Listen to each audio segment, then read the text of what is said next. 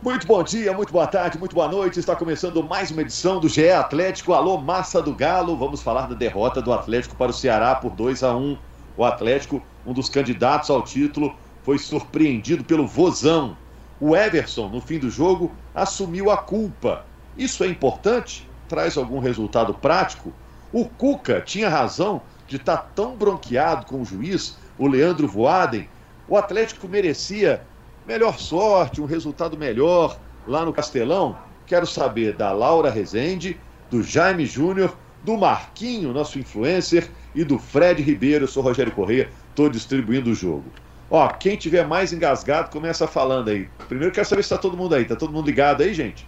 Todo mundo conectado, Opa, não? Tô na área. Todo mundo aqui. ligado. E é claro que eu tô mais engasgado, né? É claro. Fala aí, Marquinhos. Desabafa, então. É só o galo mesmo, né, Rogério? Como é que no primeiro minuto um goleiro. A gente começou o jogo no inferno, né? Aí fizemos um bate e volta no céu e no último minuto me dá uma dessa. Como que aquela bola foi escapar? Pelo amor de Deus. Aí não deixa a gente dormir, a gente acorda pensando nisso. Hoje já começa o dia mal-humorado. É só o galo. É, o Everson começou o jogo, né, Jaime, como vilão, aí depois se reabilitou, virou vilão de novo, teve até que pedir desculpas. É, rapaz, o, Everson é aquele goleiro que é, chegou pro Atlético a pedido do Sampaoli, e aí tinha o Rafael ali no banco, e o Rafael é um goleiro que é, várias vezes a torcida do Atlético pediu o Rafael como titular, aí o Rafael se machuca, o Everson passou a não ter ali uma sombra, né? Em que pese o Matheus Mendes seja um bom goleiro, tenha pegado pênalti ali contra o Tom Benz do Campeonato Mineiro, mas o Everson vinha fazendo bons jogos, fazendo boas defesas, sendo importante, defesas é, assim, em, em, jogos cruciais para o Atlético, o Everson salvando o Galo. Mas nesse Ontem especificamente. Ele melhor em campo, né, Jaime? Ontem ele estava sendo melhor em campo ali até o a final ali. Tá todo mundo falando, ó, recompensou, não dá para culpar ele, o time reagiu. E aí no final ele o Marquinhos até é. atrasou a nota de atuações porque ia ser o herói da partida. É, aquele, é o dia da, da redenção. Eu tive que mudar Ele a nota falha no primeiro lance, né? E depois faz defesas que salvariam, de certa forma, a, a derrota do Atlético, né? E no final acaba falhando. Não, mas eu ia só falar que é louvável de certa forma, a gente não está entrando na parte técnica, é, se falhou, não falhou, mas louvável dele reconhecer o erro, né? Assistindo o jogo, logo depois que terminou, o repórter que estava na transmissão até falou: é, a gente não ia falar com, e, com, com o Everson, ele pediu para vir falar, então vamos, vamos ouvir o que ele tem para falar. E o que ele faz é pedir desculpa, reconhecer que ele não estava numa noite boa e que ele prejudicou não só os companheiros, o time, enfim. Mas eu acho que são esses pontinhos é, que fazem com que o Atlético chegue no final do campeonato e não seja campeão brasileiro. São esse, é, é, essas, esses, essa, essas derrotas, esses empates que acabam fazendo com que o Atlético é, perca pontos preciosos ao longo do campeonato. Agora me ah, fala aqui, foi o Everson que não teve uma noite boa ou foi o time no geral? Porque em vários momentos o Everson teve que trabalhar ali com os jogadores entrando cara a cara. O que, que vocês acham? É, no primeiro tempo o time em geral não foi bem, né? O Johan não estava numa boa noite, né? É, agora, assim, tanto que o Everson estava sendo o personagem do jogo ali, principalmente no primeiro tempo, né? Principalmente no primeiro tempo. Aliás, Everson, para mim, ainda está com crédito ainda. Ele tem mais bons serviços prestados para o Atlético, pelo Atlético, do que maus serviços prestados. Para mim, ele ainda está com crédito. Não sei o que vocês pensam. Mas no segundo tempo o Atlético melhorou falha mesmo grave, acho que a, contra o Ceará foi a primeira dele, assim, de, de entregar gols. Né? A primeira e a segunda. Ele, ele não, não falhou em outros jogos, mas falhou em dois. É, no mesmo jogo, no mesmo jogo em duas vezes. É isso que você quis dizer, né, Fred? É, antes, antes do, do jogo contra o Ceará, e, e tem uma parte da torcida, o Marquinhos pode falar melhor do que eu, que, que não gosta do estilo dele, acha que ele não é aquele goleiro salvador que muitas vezes define campeonato, define jogos. Eu até concordo é, com o Everson. É, é, esse pé atrás. Marquinhos, você acha que a falha. Qual falha foi mais grave? A do primeiro ou do, do segundo gol? Eu acho que do segundo gol. A do, do primeiro minuto ali a gente até entende, o time né, acabou de começar o jogo, ainda é justificável em defesa. A gente vê Gabriel e Bueno, né? Primeira vez que eles jogaram. Bueno, primeira vez que ele jogou no ano, né? Então dá para entender. Mas a última ali, velho, a gente já tinha feito mais difícil, que era voltar pro segundo tempo bem né? Porque com os jogos passados a gente viu, o Galo sempre voltava pior pro segundo tempo. Ontem fiquei com medo, achei que ia voltar pior ainda. Era perigoso tomar até uma goleada se não fosse o próprio Everson, né? E aí no último minuto, dá para sair com um empatezinho ali, você colocar na balança, tava bom saindo com empate.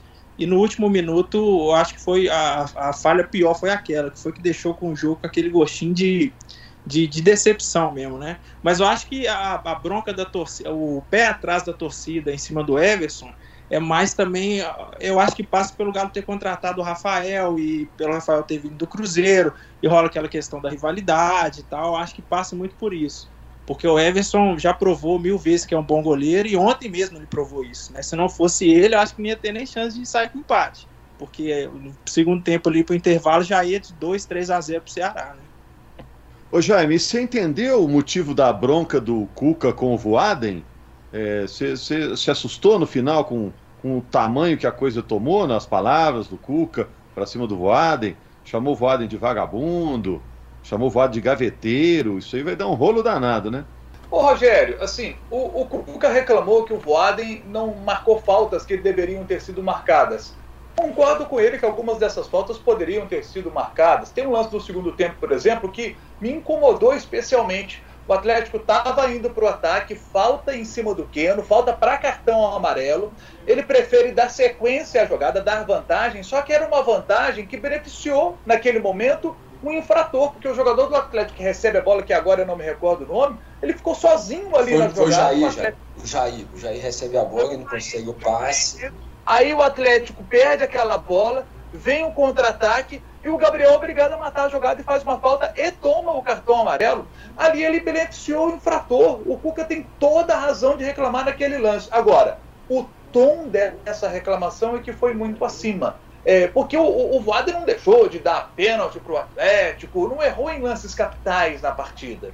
E eu achei que a reclamação foi acima do tom é, é, do Cuca, sabe? Chamou, assim, depois que ele toma o cartão vermelho, ele se transforma ali, chama o cara de, né, chama o Voaden de gaveteiro, sem vergonha, é, sabe, vagabundo, diz que se encontrasse o Voaden na rua, daria tapas na cara do Voaden, sabe?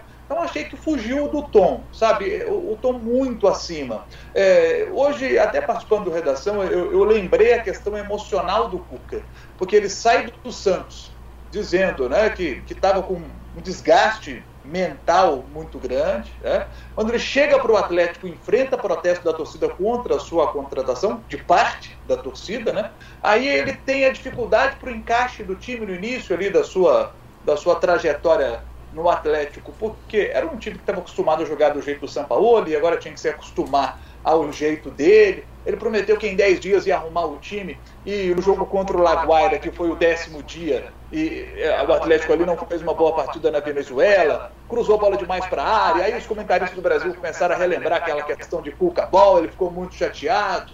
A mãe estava internada com Covid, né? essa situação é, ficou por muitos dias e, e mexeu, claro, com o emocional dele. E aí, quando o Atlético engrena, vem os desfalques. Contra a Chapecoense, 13 desfalques. Contra o Ceará, aumentou a lista em mais um, porque o Sacha foi diagnosticado com Covid também. Então a questão emocional parece que pesou muito para essa explosão aí do Cuca, né? Porque, assim, é, eu não esperava essa explosão do Cuca pelo que foi o jogo. Sinceramente, eu não, é. achei que o assim, prejudicou o Atlético. É, e o Cuca estava bem, bem, tranquilão essa temporada até, né? Tava com a cabeça no lugar. Realmente assustou a, a reação dele no fim do jogo, né, Marquinhos? Eu ia falar isso agora, a gente até comentava, né? Em todo podcast alguém comentava, o Cuca tá calmo, né? Ele costuma ser, ser tão calmo assim, ele era, ele era um cara que reclamava mais, parece que é, o, o, tanto que ele estava sendo calmo nas últimas essa temporada, né? Parece que explodiu tudo ali quando ele viu o cartão vermelho. Agora, todo mundo falou antes do campeonato começar do elenco do Atlético, das possibilidades, do potencial do Atlético, né, Fred? É, agora, vai demorar para o Cuca ter todo mundo aí à disposição? Porque é, é muita gente machucado, convocado, é, jogador com Covid. A, a, partir de quando você acha que o Atlético vai ter uma estabilidade para o Cuca olhar lá na dispensa, todos os ingredientes? Ó, vou pegar aqui vou montar o time do jeito que eu quero. Vai demorar quanto tempo? Rogério, a boa notícia dessa sexta de gravação é que o Igor Rabelo foi liberado, né? Vai, vai reforçar o Galo contra o Santos. Aí você tem os outros infectados ainda, que eles foram infectados, é, positivados no início dessa semana, então imagino que seja só depois do jogo contra o Atlético Goianiense. Há uma esperança, por exemplo, de o Savarino voltar na, na próxima semana, ou de Franco voltar na Copa América, já que Equador e Venezuela estão disputando a, a lanterna do grupo B, mas pode ser que os, que os dois times classifiquem e o Galo siga com esses desfalques de Copa América ainda.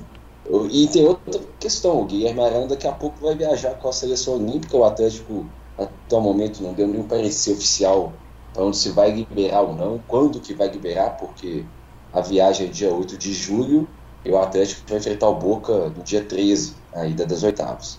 Então eu acho que o Cuca vai ter que se acostumar aos desfalques. É verdade, né? Ele vai ter que se virar com o que tem. Ô Laura, esses tropeços aí do Atlético, teve tropeço em casa, né, contra o Fortaleza, agora o tropeço contra outra equipe cearense, o Ceará. Isso muda a, expectativa que se tem em relação ao Atlético para o restante do campeonato ou segue no mesmo? Porque outros favoritos também estão tropeçando também. É, eu acredito que segue o mesmo. Para mim, o Atlético continua sendo um dos favoritos ao campeonato. É, isso não muda. Mas, como eu disse, eu acho que esses tropeços, esses empates, empate com a Chapecoense, por exemplo, a derrota de ontem, no final do campeonato, são esses tropeços que fazem muita falta para o Atlético contra esses times que, na verdade, é, poderiam poderia ter um resultado melhor. O empate ontem seria para o Atlético uma coisa muito boa, pelas circunstâncias do jogo, como foi o jogo. Mas eu acho que é, ao longo do, do, do, campeonato, foi assim no ano passado também, o Atlético deixa escapar alguns pontos que fazem muita diferença é, para ser campeão, sabe? Eu acho que isso, de certa forma, é, prejudica o Atlético, mas não acho que desestabiliza e, e numa bobeada, né, Laura? Você está comentando, e sempre é assim todo ano, é sempre na bobeada. Exatamente, perde para ele mesmo. O Atlético perde para ele mesmo. Claramente é um jogo bem jogado, ele, ah, o Galo jogou com o Ceará, foi pau, pau, pau, lá e cá, realmente o adversário teve mérito aí, estamos com desfalque fora de casa, beleza. Nunca é assim, né? Sempre é uma bobeada que é um zagueiro que, que entrega a bola na pé do adversário, então um goleiro que, que é, deixa passar, ou então, igual o Alan lá cometeu aquele pênalti contra a Chapa, é sempre assim. Isso que torna mais dolor, doloroso ainda essa, esse caso nosso com o brasileiro. É. E agora é o Santos, né, gente? O Atlético vai para esse jogo como favorito? O que, que vocês acham? Contra o Santos lá na Vila. Eu acho que o silêncio tudo, né? Favoritão assim, não eu não acho que é favorito, não. Eu não coloco um favorito assim nesse jogo, não. Porque eu acho que está muito equilibrado. Porque se a gente for observar o seguinte, o Atlético, neste momento, com 14 desfalques. É muita gente. Vamos ver como é que vai estar a situação aí para esse jogo contra a equipe do Santos, domingo, às 8h30 da noite. Jogando fora de casa, mais uma vez, o Atlético, né? É, o, o Santos ainda tem questões de encaixe por exemplo, é, o que se comenta muito lá no Santos, que é a questão dos laterais, é, Pará e Felipe Jonathan. É, Pará e Felipe Jonathan, que ano passado estavam bem, esse ano não estão vivendo boa fase. Então é uma questão de encaixe aí do Fernando Diniz para poder ajustar esse lado de campo. O Atlético, quem sabe, pode aproveitar esse corredor. Né? O Marinho, o Marinho teve um momento aí na temporada que estava em baixa, já está em alta de novo. Vocês viram o gol do Marinho? Não, e começou a jogar bola logo agora, né, velho? Que nós vamos pegar o Santos. Tava sumidaço e meteu um minimício aleatório já contra o Grêmio. Já começa a jogar bola. Ah, nem também. O Galo, às vezes, o Galo perde pra ele mesmo, mas é um pouco de azar, né? Vamos falar a verdade. É.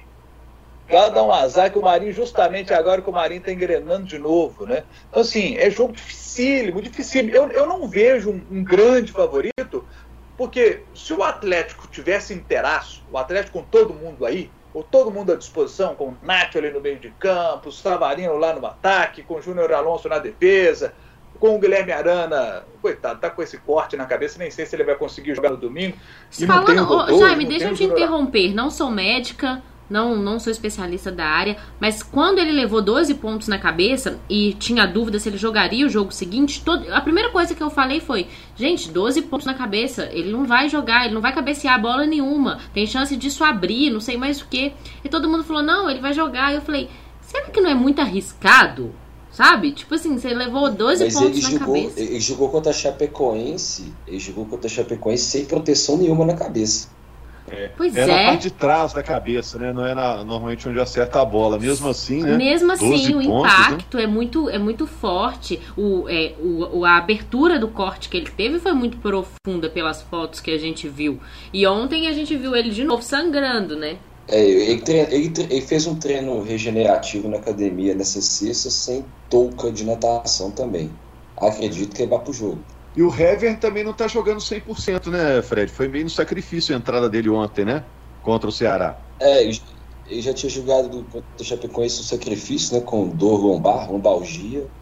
E ficou no banco contra o, contra o Ceará. E entrou porque o Bueno teve cãibra, né? O Bueno não tinha jogado nenhuma partida no ano. Acabou sentindo aí cãibra. Acredito também que o Hever vai, vai se recuperar a tempo para fazer a dupla de zaga com o Igor Rabelo. Se não, é o Gabriel que tá com moral, né, Rogério? Fez o gol do, da derrota do não, gol de um. Tá vindo a resposta ali, né? Tô gostando de ver ele.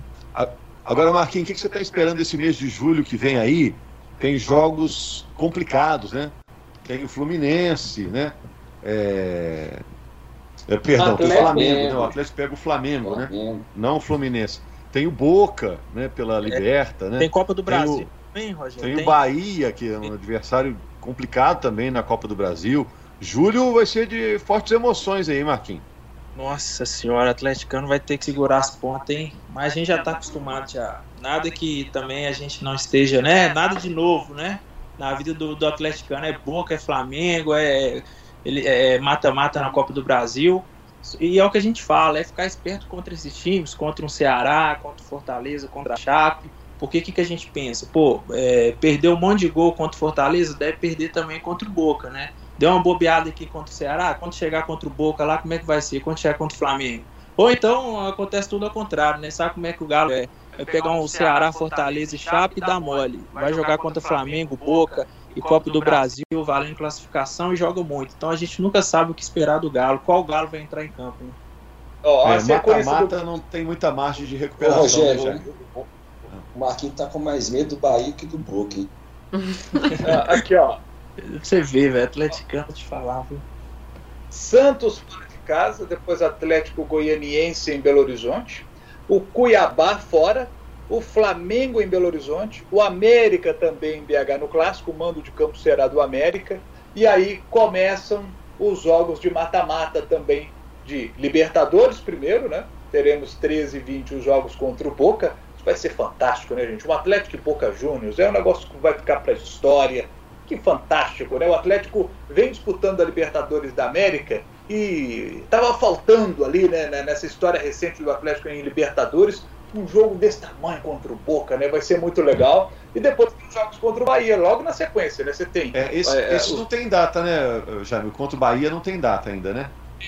É, ainda não tem, mas assim, é, os dois jogos contra o Boca 13 e 20 e nos, e nos dois meios de semana seguintes os jogos contra o Bahia. Ainda não tem data, mas já sabemos que será.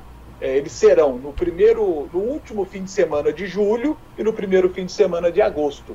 Então o Atlético seguirá aí nessa batida de quarto e domingo. No, no meio de semana, né, Jair? No meio de semana. É. É. E aqui, o Fredão, contra o Boca, o Nath vai estar já na pista aí, como é que é? Ah, imagino que sim. É, é capaz de voltar já contra o Atlético Goianiense, né? Você está perguntando do isolamento, né? Ele começou no domingo ou segunda que ele começou, contando 10 dias corridos aí, aparentemente ele não tem sintomas nenhum. Ele, ele o Natan, o Mikael, Mikael é reserva, mas ele, Natan, o Dylan e o Marrone voltam já. O time do Galo sem ele não foi muito boa, né? O Hulk mesmo já é. consumiu um pouquinho, então a primeira coisa que a gente se perguntou depois de ontem também foi cadê o Nath? É, o Nath teve essa questão, né? Foi é, detectado com o Covid. Vamos aguardar a volta dele. Mais do que aguardar a volta dele, né? Torcer pela recuperação e que não seja nada é, complicado é, esse processo que ele está vivendo, né? A gente sabe que essa doença é uma loteria, né? Tem gente que reage muito bem, tem gente que sofre muitas dificuldades. Né? Rogério. Outra coisa, né, Rogério? Ele, jogou, ele jogou contra o São Paulo de luto, né? Que a volta desceu. Contra o Inter, ele foi cortado por quadro gripal. O Atlético foi o teste negativo.